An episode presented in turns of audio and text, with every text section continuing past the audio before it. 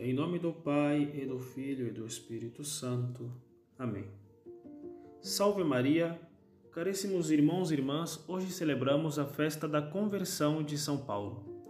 Recordamos a conversão daquele fariseu, o inimigo ferrenho de Cristo e dos cristãos, que se tornou uma das colunas da igreja e o príncipe dos apóstolos, a tal ponto que, quando falamos dele, ele é conhecido como o apóstolo, com letras maiúsculas.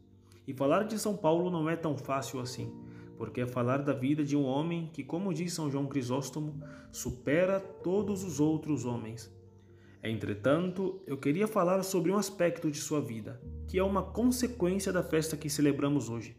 Isto é, é uma consequência de sua conversão, é o que se seguiu dela e que é seu zelo pela salvação das almas, o amor de São Paulo pelas almas.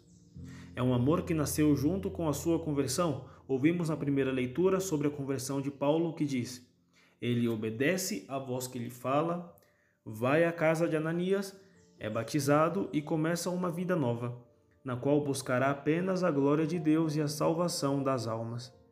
E ali mesmo, naquela cidade de Damasco, ele começa seu apostolado e se torna o apóstolo. E assim que se converteu, começou a pregar e a dar testemunho de sua nova fé, e juntamente com isso, começou a enfrentar problemas e dificuldades que não o deixariam até o final de sua vida. A única coisa que buscava era salvar almas.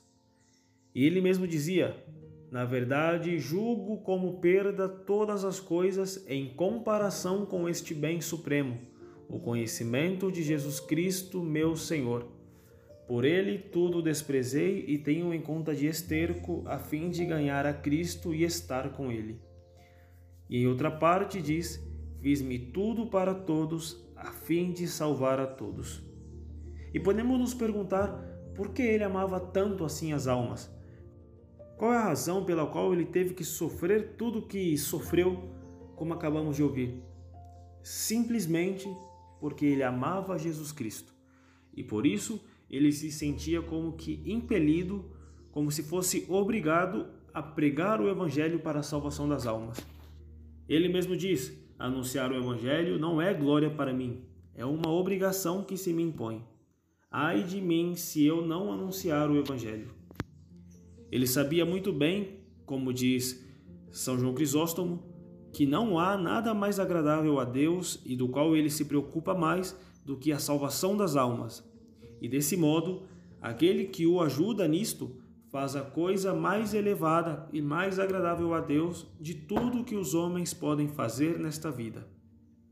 A coisa mais elevada e mais agradável a Deus, trabalhar pela salvação das almas. E o amor a Jesus Cristo é a única razão pela qual São Paulo e todos os outros santos buscaram unicamente a salvação das almas.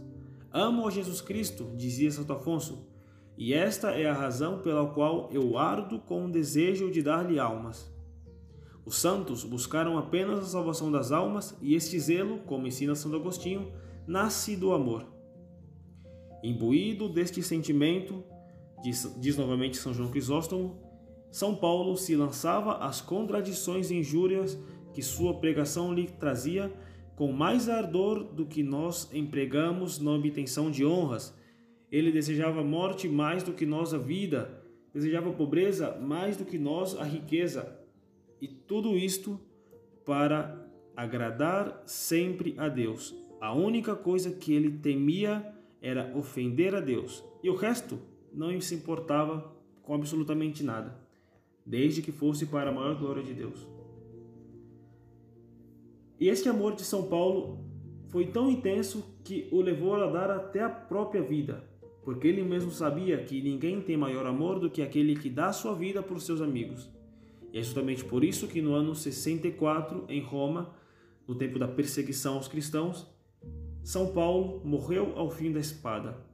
E pouco tempo antes ele tinha dito: Combati o bom combate, terminei a minha carreira, guardei a fé. Resta-me agora receber a coroa de justiça que o Senhor, justo juiz, me dará naquele dia. Portanto, caríssimos irmãos e irmãs, que a Santíssima Virgem Maria, Rainha dos Apóstolos, nos obtenha aquela graça que Santo Agostinho pedia a seus fiéis, que aquele que por nós foi fixado em uma cruz seja fixado em nossos corações. Pois é somente amando a Jesus Cristo, somente tendo a Cristo crucificado em nossos corações, que nós podemos amá-lo verdadeiramente e assim amar e trabalhar pela salvação das almas. Então, que a Santíssima Virgem Maria nos conceda esta graça. Em nome do Pai, e do Filho e do Espírito Santo. Amém.